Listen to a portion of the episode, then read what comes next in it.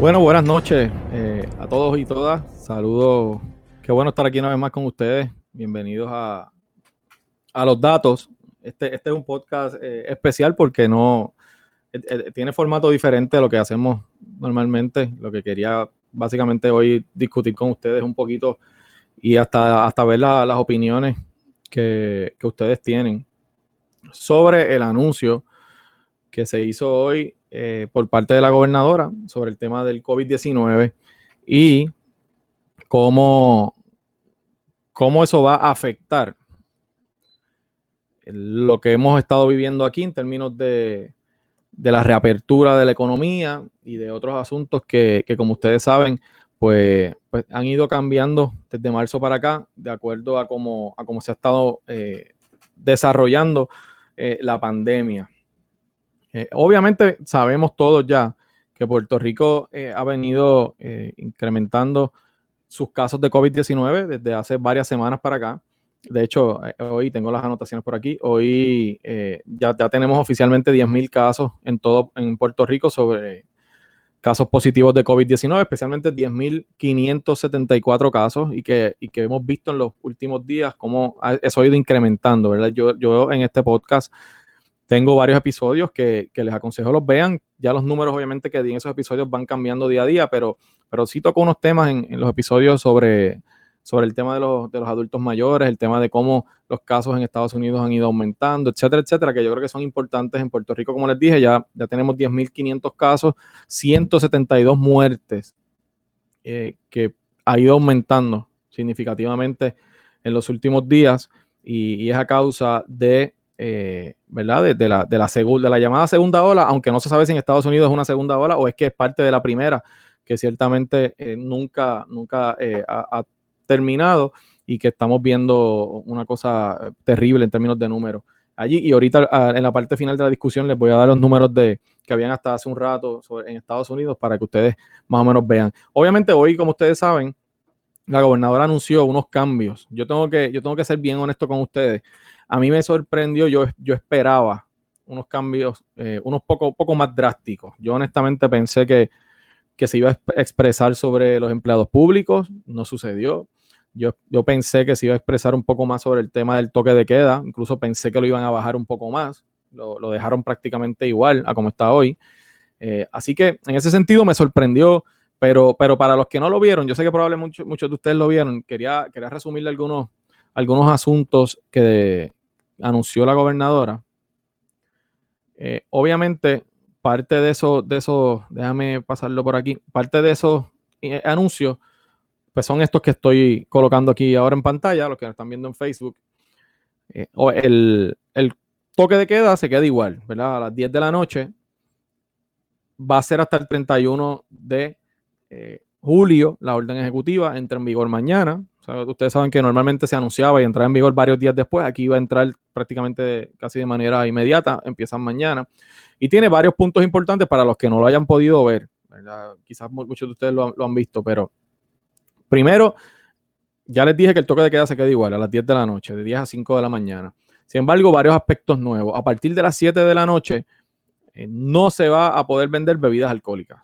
Esa, es la, eso sí es, es nuevo en términos de que primero era un cierre total, no se vendían y después pues, se permitían una vez se fue abriendo. Ahora no es un cierre total, pero no se va a permitir después de las 7 de la noche la venta de, bebidas alcohólicas. Eso fue parte de lo que anunció la gobernadora hoy. Obviamente hay un tema aquí un poquito complicado porque ellos establecen que se, se prohíben la aglomeración de personas fuera de los lugares autorizados para operar. Eh, esto, estos puntos, aunque yo los tengo anotados aquí, eh, los publicó el periódico El Nuevo Día, obviamente quiero darle el crédito, está un poquito más resumido, así que por eso los comparto con ustedes. Se prohíbe la aglomeración de personas fuera de los lugares autorizados para operar como negocios y restaurantes. Y ella pone la responsabilidad, cuando digo ella me refiero a la gobernadora, en los dueños de los negocios. Y ahí yo, yo veo eso un poco más complicado porque ciertamente el dueño del negocio puede hacer unos esfuerzos, pero dependiendo qué tipo de negocios, ¿verdad? Las, las, circunstancias físicas del lugar, va a haber algunos momentos donde el dueño posiblemente no va a tener la posibilidad de poder decirle a una persona que no se quede en una acera un poco más adelante. Así que ahí vamos a ver cómo van a lidiar con eso. Los restaurantes vuelven al 50% de su capacidad. Yo creo que esta es una medida que yo por lo menos, yo por lo menos le esperaba. Eh, la reducción un poco de la, de la capacidad de personas que pueden estar dentro de un restaurante. Eh, los consumidores que vayan a recoger sus alimentos deberán esperar en su vehículo y no podrán hacer fila fuera de los establecimientos. Eso yo también lo entiendo. Obviamente eh, es una aglomeración de personas si tú permites una fila de 10, 15 personas esperando la entrega de comida. Se ordena el cierre de las playas para bañistas. Eso también es nuevo. Obviamente ya se había permitido. Primero no se podía con el lockdown, luego se permitió poco a poco, luego se permitió en su totalidad. Y ahora volvemos nuevamente a cerrarlo, pero hay, una, hay unas, eh, unos detalles que sí van a permitir algún tipo de actividad. Por ejemplo, dentro del horario permitido, obviamente, el uso se va a poder, se va a limitar a ejercicio físico, eh, surfistas, personas que van a practicar surfing, paddleboard, deportistas de vela, remo, buceo, caminantes y corredores. No le van a permitir a usted tener una neverita de playa y sillitas en la playa, tan pronto lo vean, lo, van a sacar de allí. Eh, y deberán usar mascarilla en todo momento. Las personas que estén allí, obviamente yo supongo que, eh, depende de qué actividad estés haciendo, ¿no? Vas a poder usarla o no. Así que déjame ver la, la, segunda parte, es en cuanto a las playas. También les van a pedir practicar distanciamiento social. Lo que yo entiendo por eso es que obviamente si lo ven a usted con un grupo de personas haciendo ejercicio, un grupo de 25, todos juntos allí, pues probablemente alguien le va a llamar la atención para que, para que puedan distanciarse. Además, se ordena el cierre total de discotecas, bares, chinchorros. Eso yo creo que se esperaba, yo por lo menos esperaba el cierre de las barras y de los chinchorros. Cines, teatros, casinos, gimnasios y parques de atracciones a mí no me sorprenden casi ninguno de, estos que les acabo de mencionar. Me parece que es obvio que no se puede permitir eh, e, ese tipo de establecimiento por, por la circunstancia, ¿verdad? Porque cuando usted está en un bar, en una barra, automáticamente, pues si usted tiene que beber una cerveza, no tiene que quitarse la mascarilla de, de, entrada. Y a la tercera o cuarta cerveza, la mascarilla ya la pone en el bolsillo. Y a la séptima y octava se le olvidó la mascarilla y con la música puesta le habla duro al que está al lado o se le acerca mucho el que está al frente hablándole. Así que en ese sentido eh, era de esperarse que eso iba a pasar y pues lamentablemente los visuales que vimos en las últimas semanas provocaron todo esto sin duda.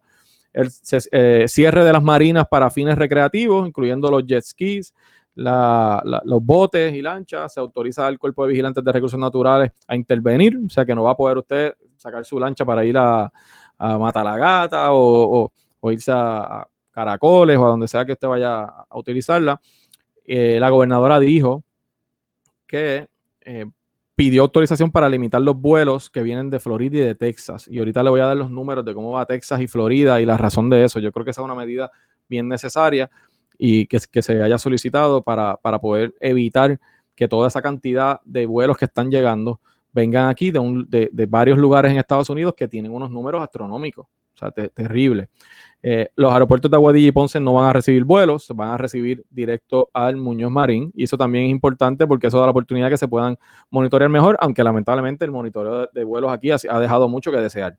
Eh, actividades familiares se deberán limitar al núcleo familiar. Y esto es bien importante porque, gente, es importante por dos cosas. Primero, porque si ustedes hacen un poco de memoria, los casos más recientes, todos están relacionados, o no todos, pero muchos de ellos, estos brotes que se han dado en distintos pueblos con actividades familiares. Cuando digo actividades familiares me refiero a el 4 de julio en casa de mi prima, con mis primos, mis hermanas, mis hijos o los hijos de ellos, ¿no? Y como somos familia, estamos todos allí y quizá hay un falso sentido de seguridad, o en casa de su hermana o en casa de su mamá vienen todos los hermanos. Eso, eso es complicado porque porque no viven bajo el mismo techo, que esa es la clave. lo que están mencionando aquí es que se puede hacer si usted vive bajo el mismo techo. Lo que no se está recomendando, y entre comillas se prohíbe, por eso hago así, les digo ya mismo por qué, es actividades familiares de personas que no vivan bajo el mismo techo. Y eso tiene su razón de ser. O sea, yo, yo creo que tenemos que entender tiene su razón de ser porque el hecho de que sea de la casa de su hermana no significa que, que usted no tuvo contacto con alguien 10 días antes y pueda llevarlo allí a casa de su hermana o que su hermana no haya tenido contacto con alguien. O sea, eh, eh, no, no, no, nos evita el contagio el hecho de que seamos familiares. Nos podemos contagiar igual. Si no vivimos bajo el mismo techo, eso es una posibilidad. Ahora, el tema que yo creo que es un poco complicado aquí es cómo tú pones eso en efecto. O sea, cómo tú, cómo el Estado va a regular que yo no reciba en mi casa a mis hermanas y a mis papás hacer una actividad. Es un poco complicado eh, entre el tema de verdad de lo que es los derechos de cada cual, el derecho a la intimidad, cómo va a intervenir la, la policía o el gobierno. ese tema es complicado y, podría traer problemas. Por eso es que me parece interesante. No se permitirá la visita de familiares a los centros de adultos mayores e instituciones carcelarias. Eh, los presos, ¿verdad? Los confinados no se van a permitir visitas. Los adultos mayores, obviamente, esto tiene todo el sentido del mundo. Eh, aunque tengo que resaltar que me molesta muchísimo que a tres meses, eh, a dos meses y un poquito más de haber anunciado que iban a hacer las pruebas a casi 30 mil adultos mayores en centros de cuido, hasta hace unos días, me parece que el 6 de julio, todavía no habían hecho ni el 20% de las pruebas y eso es parte de la irresponsabilidad del gobierno. Eh, siendo esta población la más vulnerable, la que tiene más problemas, la que tiene más posibilidades de que se le convierta en algo más serio el virus y el gobierno no ha hecho lo que tiene que hacer ahí. Eh, en, ese, en ese sector de los hogares de envejecientes. Hoy yo publiqué una columna en Metro sobre ese tema, la tengo aquí en mi Facebook, si tienen la oportunidad de darle una leída, porque ahí doy números más o menos de cuántas pruebas se habían hecho, eh, a pesar de que el 19 de abril la gobernadora anunció que le iban a hacer a todos esos eh, adultos mayores que están en centros de envejecientes, en centros de cuidado prolongado. Ellos los estiman en 28 o 30 mil personas. Además, añadieron a los empleados, que son como 9 o 10 mil más. O sea, que eran casi 40 mil personas. La realidad es que no han hecho eh, lo que prometieron y no habían llegado ni al 20% de eso. Y eso es una irresponsabilidad de parte del gobierno. Eh, durante el horario permitido, o sea, dentro del toque de queda, solo se permite el entrenamiento deportivo y recreativo de manera individual y sin contacto físico. Obviamente, supongo que aquí están hablando porque eh, no lo dijo en esas palabras, pero del jogging, si usted va a correr, usted va a caminar, no se permiten actividades competitivas de ninguna índole, torneos de baloncesto, de béisbol, de, voleibol, nada de esas cosas se permiten, profesional o aficionado, ninguna. Eh, las atracciones y aventuras y excursiones estarán cerradas, no puede tener una excursión para, para visitar eh, el río X o Y, eso está prohibido. Durante la vigencia de la orden, las lanchas de Vieques y Culebra solamente van a ser para residentes de Vieques y Culebra, no van a llevar allí a nadie, a turistas ni nadie que quiera, que quiera ir. Obviamente hay un elemento ahí de fondos federales que yo no sé si lo habrán cubierto, obviamente eh, es importante saberlo, no, no, lo sé honestamente si es así, si lo cubrieron o no. Eh, y finalmente sobre la, la orden, esto es un resumen bastante breve, se pospone para el 15 de agosto la apertura del turismo y esto es bien importante, ya estaba pautado para ahora la apertura del turismo internacional, lo cual me parece era un grave error, dado la circunstancia que está pasando aquí y en el mundo, abrir el aeropuerto de esa manera. Así que en ese sentido yo creo que eso es positivo.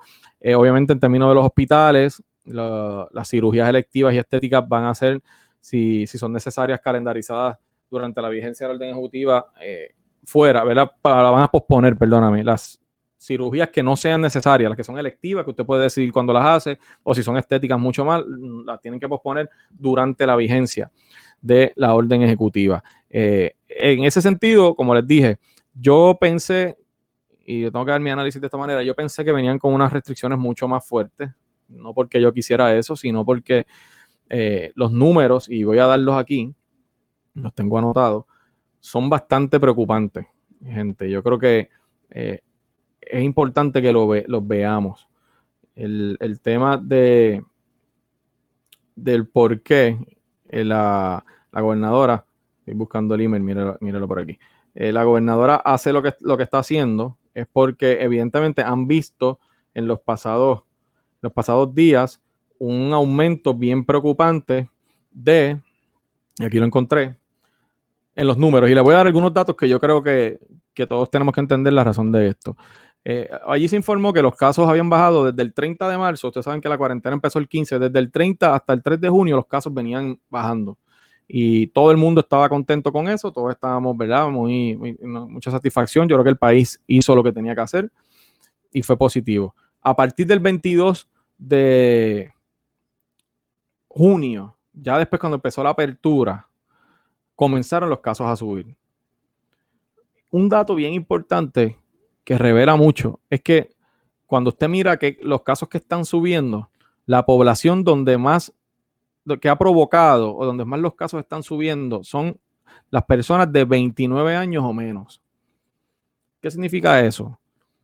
Bueno, pues significa que los jóvenes universitarios, obviamente la universidad no está funcionando, pero que están en esas edades, eh, están, se descuidaron, han estado incurriendo en distintos tipos de prácticas que los ha expuesto a contagio y los números subieron de manera significativa. O sea, las personas de 29 o menos que se contagiaban hasta el 22 de junio, cuando usted lo compara con las que se contagian del 22 de junio hasta la fecha de hoy, ha subido estrepitosamente. Así que esa población ha sido la que más ha reflejado un aumento en los números que estamos, que estamos viendo, eh, según los datos que da el propio gobierno. Ese dato es bien importante. Y el otro dato importante, que yo creo que, a mí, a mí me preocupa muchísimo eh, este, este tema, el porciento de positividad. Es obvio que si yo hago 10 pruebas y tengo X número de positivos, si hago 100 pruebas, van a subir posiblemente los, los, números porque estoy haciendo más pruebas, ¿verdad? Pero eso es una cosa. Pero otra cosa es que el porciento de los positivos sea mayor. Si con 10 pruebas el 20% me daba eh, positivo pero con 100 pruebas, ese 20%, ya, ya estoy por el 70%, o sea, 70% de las pruebas me dan, pues, entonces está subiendo el porcentaje de positividad. Y ahí es donde hay un problema, porque significa que, la, pandemia en este caso está saliendo de control. Pues e, ese dato, nosotros estuvimos en Puerto Rico por debajo del 1% eh, en mayo. O sea, era un por ciento bajitísimo.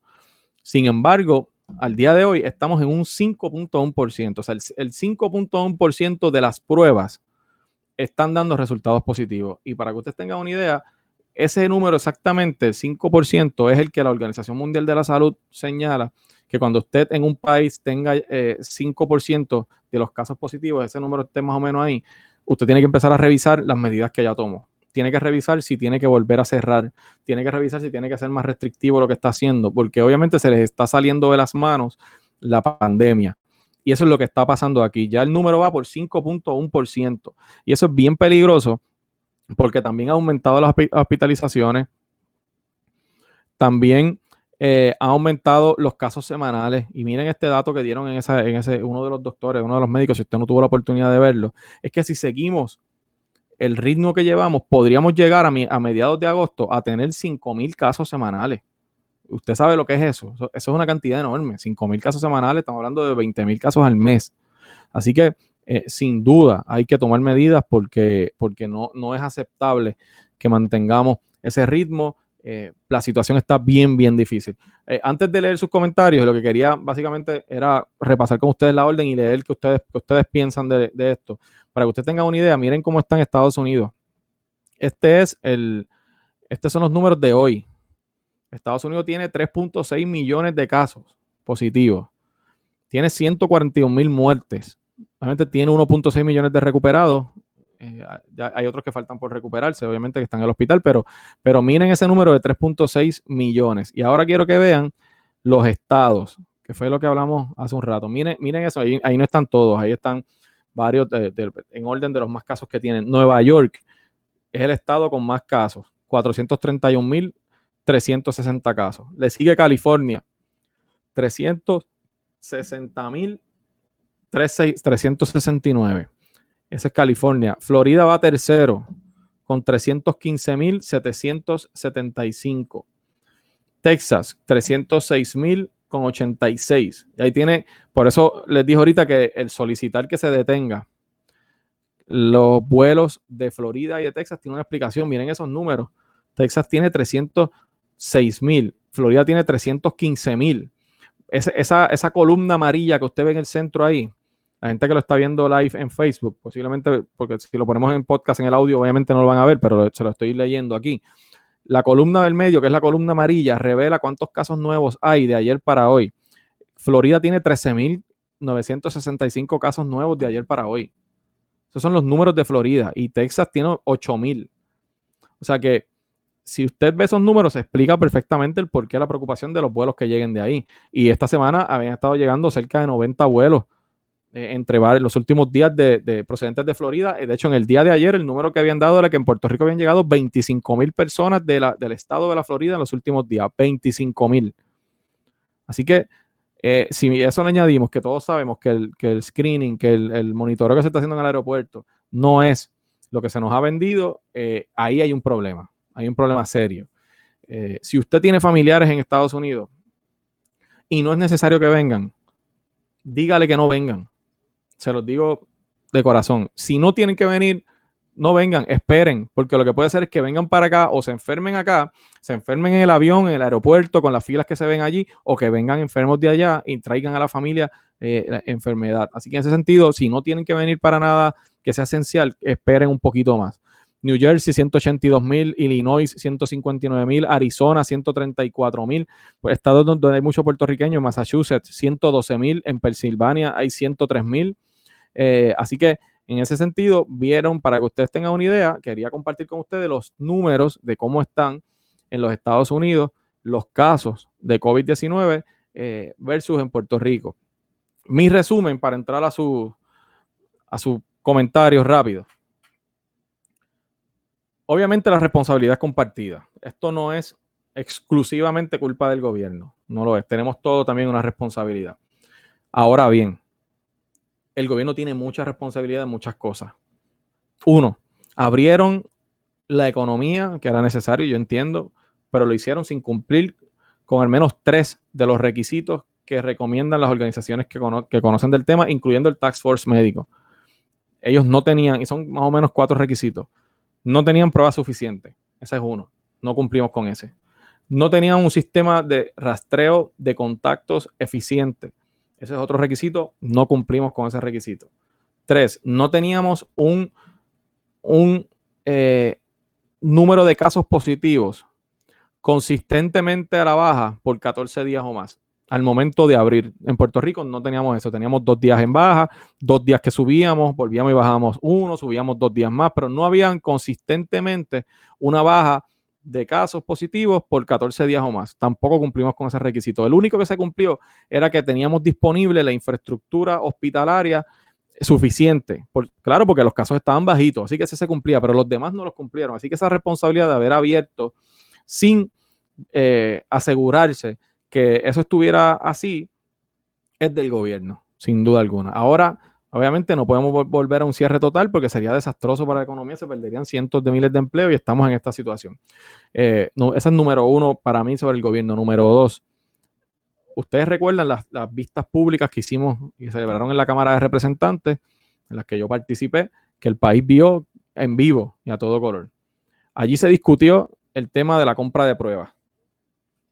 Allí todo el país se percató del fraude que algunas personas trataron de desarrollar con la compra de pruebas y cómo el gobierno, con su irresponsabilidad, con su falta de, criterios, eh, criterios claros, su falta de rigurosidad, permitió casi, de hecho, llegó a desembolsar 19 millones a una compañía para que no tenía la capacidad de traer un millón de pruebas aquí. Pues al día de hoy, si ustedes han estado, han estado viendo el periódico en los últimos días, hay escasez de pruebas. No tenemos los reactivos en algunos casos, están escaseando las pruebas moleculares, ya por ahí se menciona y lo vi en la prensa, problemas con las pruebas rápidas pues sepan que este gobierno, las primeras gestiones de prueba que hizo fue unas pruebas a 313 LLC que le pagaron 3.4 millones de dólares y las pruebas no llegaron aquí y las que llegaron no sirven y están en el tribunal hoy. Una compra a una compañía que se llama Castro Business, que las pruebas tampoco llegaron a tiempo y, después se mandaron a retirar las que habían llegado porque el FDA las desautorizó. Y una transacción de 38 millones a Apex que nunca llegó porque no tenían la capacidad de traerlo tres transacciones que el resultado fue que se gastaron fondos públicos, que no tuvimos las pruebas y hoy estamos escasos de pruebas. Eso es culpa del gobierno, eso no es culpa de nadie más.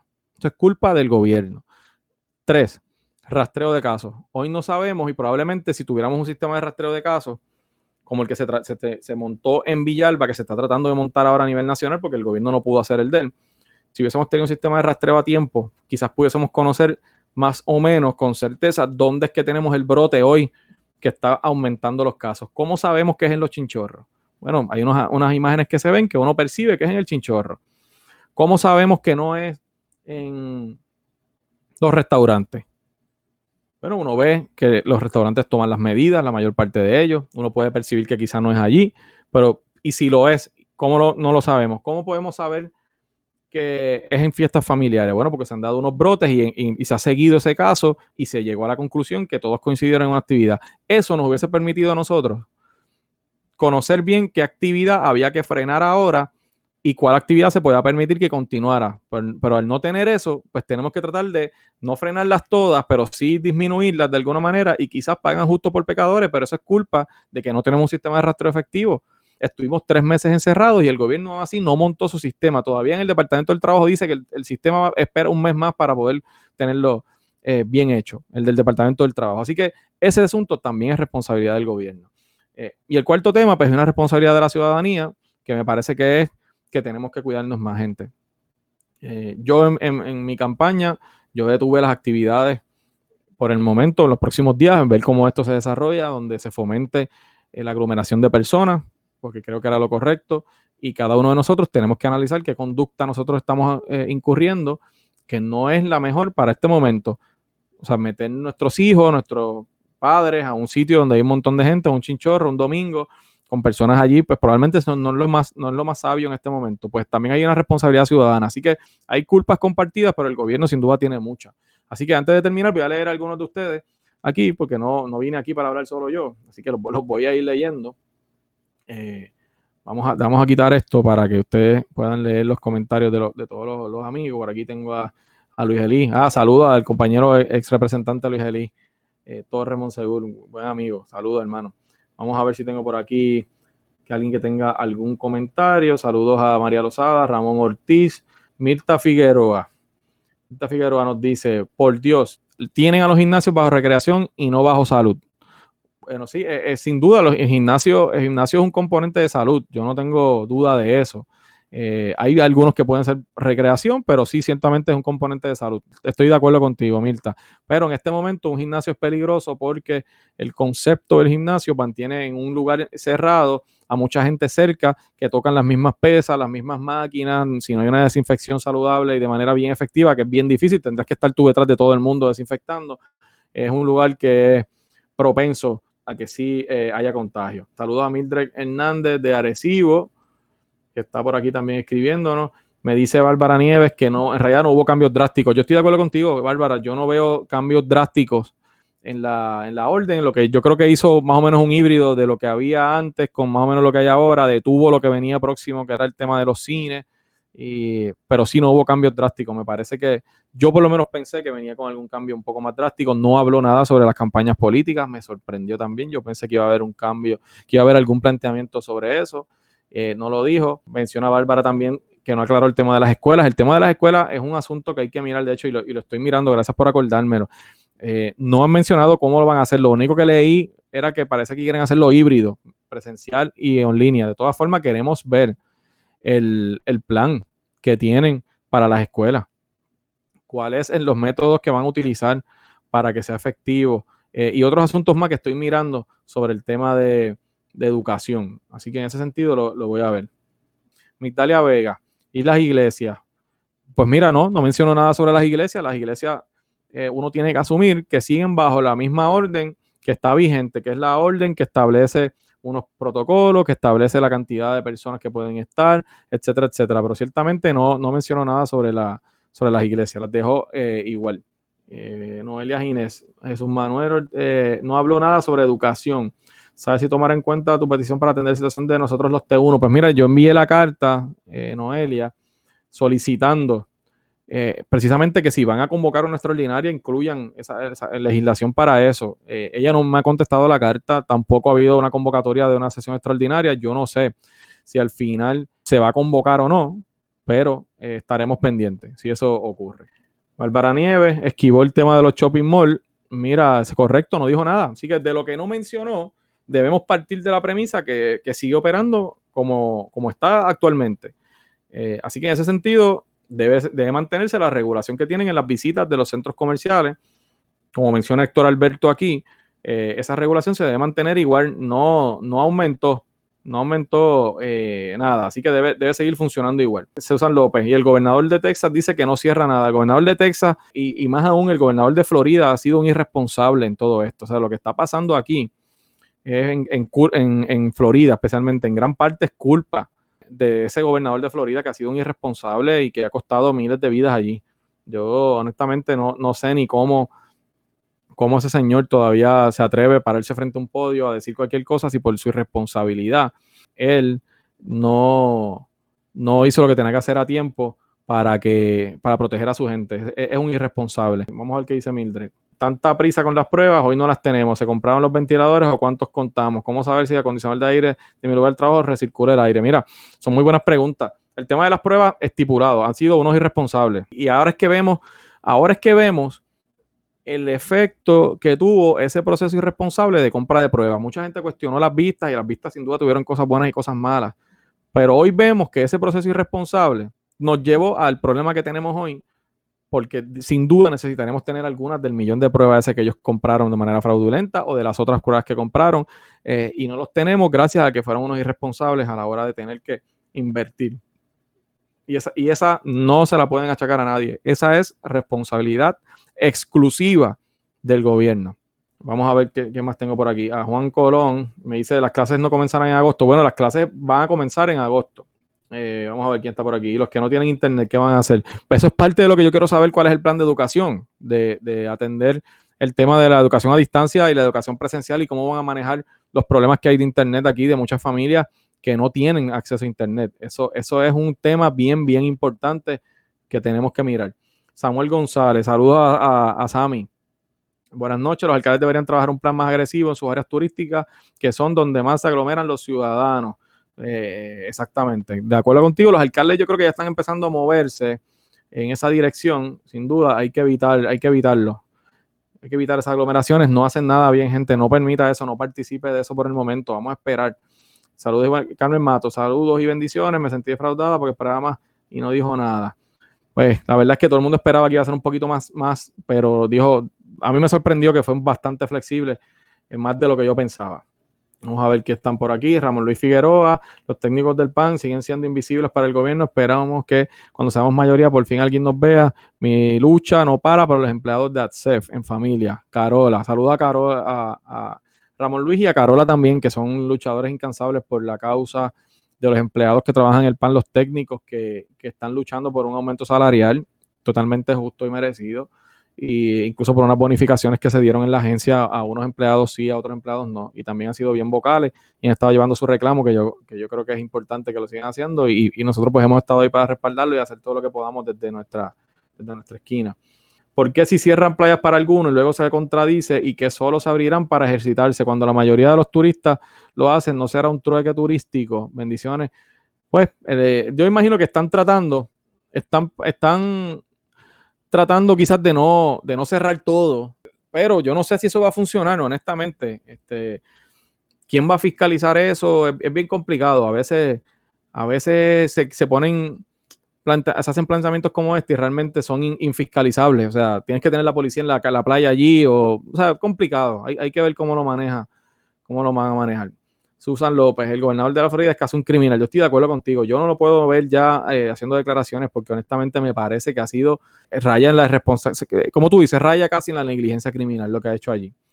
Jonah Velasco, Jesús Manuel, si el toque de queda tiene horario, ¿por qué a esa hora hay tanta gente en la calle a tantas horas de la noche como si no pasara nada y la policía no hace nada? Tú tienes toda la razón porque volvemos, yo lo decía ahorita, a veces se hace infiscalizable. O sea, cuando tú tienes tantas restricciones eh, con un cuerpo de la policía con pocos agentes, con un cuerpo de la policía con tantas funciones a la misma vez, es bien difícil tú poder lograr que eso, que eso se pueda fiscalizar. Lo mismo me preocupa el tema de, de, cómo los dueños de negocios van a evitar que la gente se pare frente a las aceras y si eso puede traer algún problema, ¿verdad? De violencia, algunas peleas y cosas así, eso puede pasar. Sí, hay que estar pendiente. Vamos ayudando nosotros como ciudadanos. Saludo al amigo Chely González.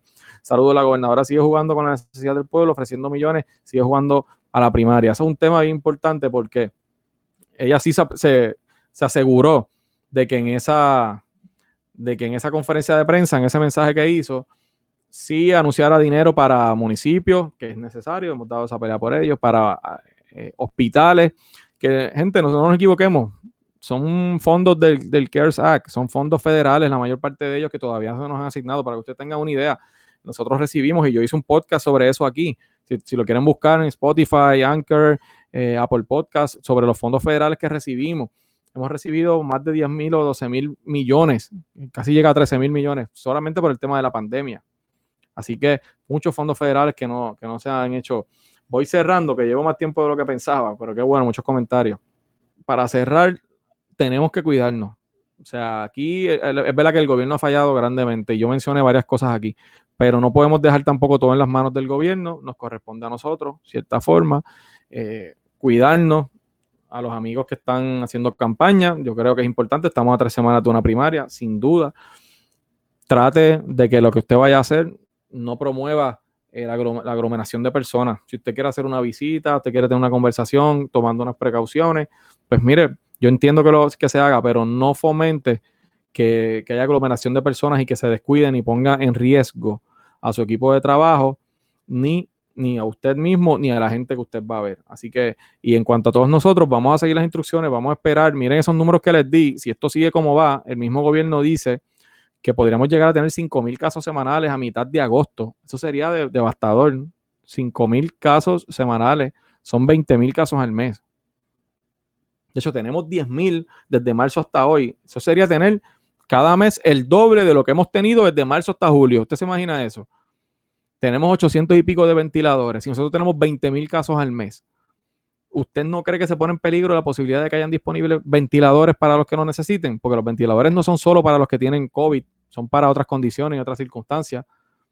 Así que tengan cuidado, hagan las cosas bien y nos aplica a todos. Vamos, vamos a, a evitar eh, ese tipo de problemas para, poder salir de esto. No vamos a salir del COVID 100%, eso va a permanecer ahí, pero poder bajar nuevamente, hacer lo que hicimos ya una vez y mantenerlo bajo control. Así que tengamos mucho cuidado todo, todo el mundo. Vamos a asumir la responsabilidad que nos toca a nosotros como ciudadanos.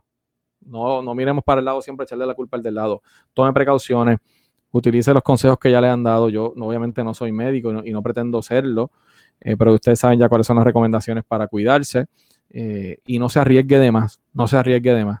Eh, vamos a, vamos a, cuidarnos mucho y hacer las cosas como son. Así que gracias a todos y todas por acompañarme aquí, gracias por todos los comentarios. Eh, yo voy a subir el podcast también en audio, que quiera escucharlo, que, porque no lo haya visto completo, lo puede ver aquí luego que yo termine o lo puede escuchar en cualquiera de las plataformas de Spotify, Apple Podcast, Google Podcast, Anchor, Pocket Cast. Hay muchas plataformas en las que está ya, lo busca así con mi nombre eh, los datos con Jesús Manuel Ortiz y lo va a encontrar. Así que gracias a todos ustedes siempre por estar aquí, por, por eh, acompañarme, por compartir conmigo. Un abrazo a todos y todas y nos veremos pronto. Vamos a seguir eh, haciendo este tipo de, programa por aquí porque como les dije desde el principio, quiero que esta herramienta vaya creciendo. Compártalo, se los pido aquí. Comparte el video, vaya al podcast, vaya si usted tiene Spotify, Spotify vaya allí, sígalo compártalo, lo mismo en Apple Podcast, para que así vayamos creando una comunidad y podamos seguir hablando por aquí por mucho tiempo más. Así que un abrazo a todos y todas. Gracias. y seguimos pendientes a lo que está pasando en Puerto Rico. Recuerden, pongamos de nuestra parte para que podamos salir lo antes posible de esta situación. Un abrazo a todos y todas.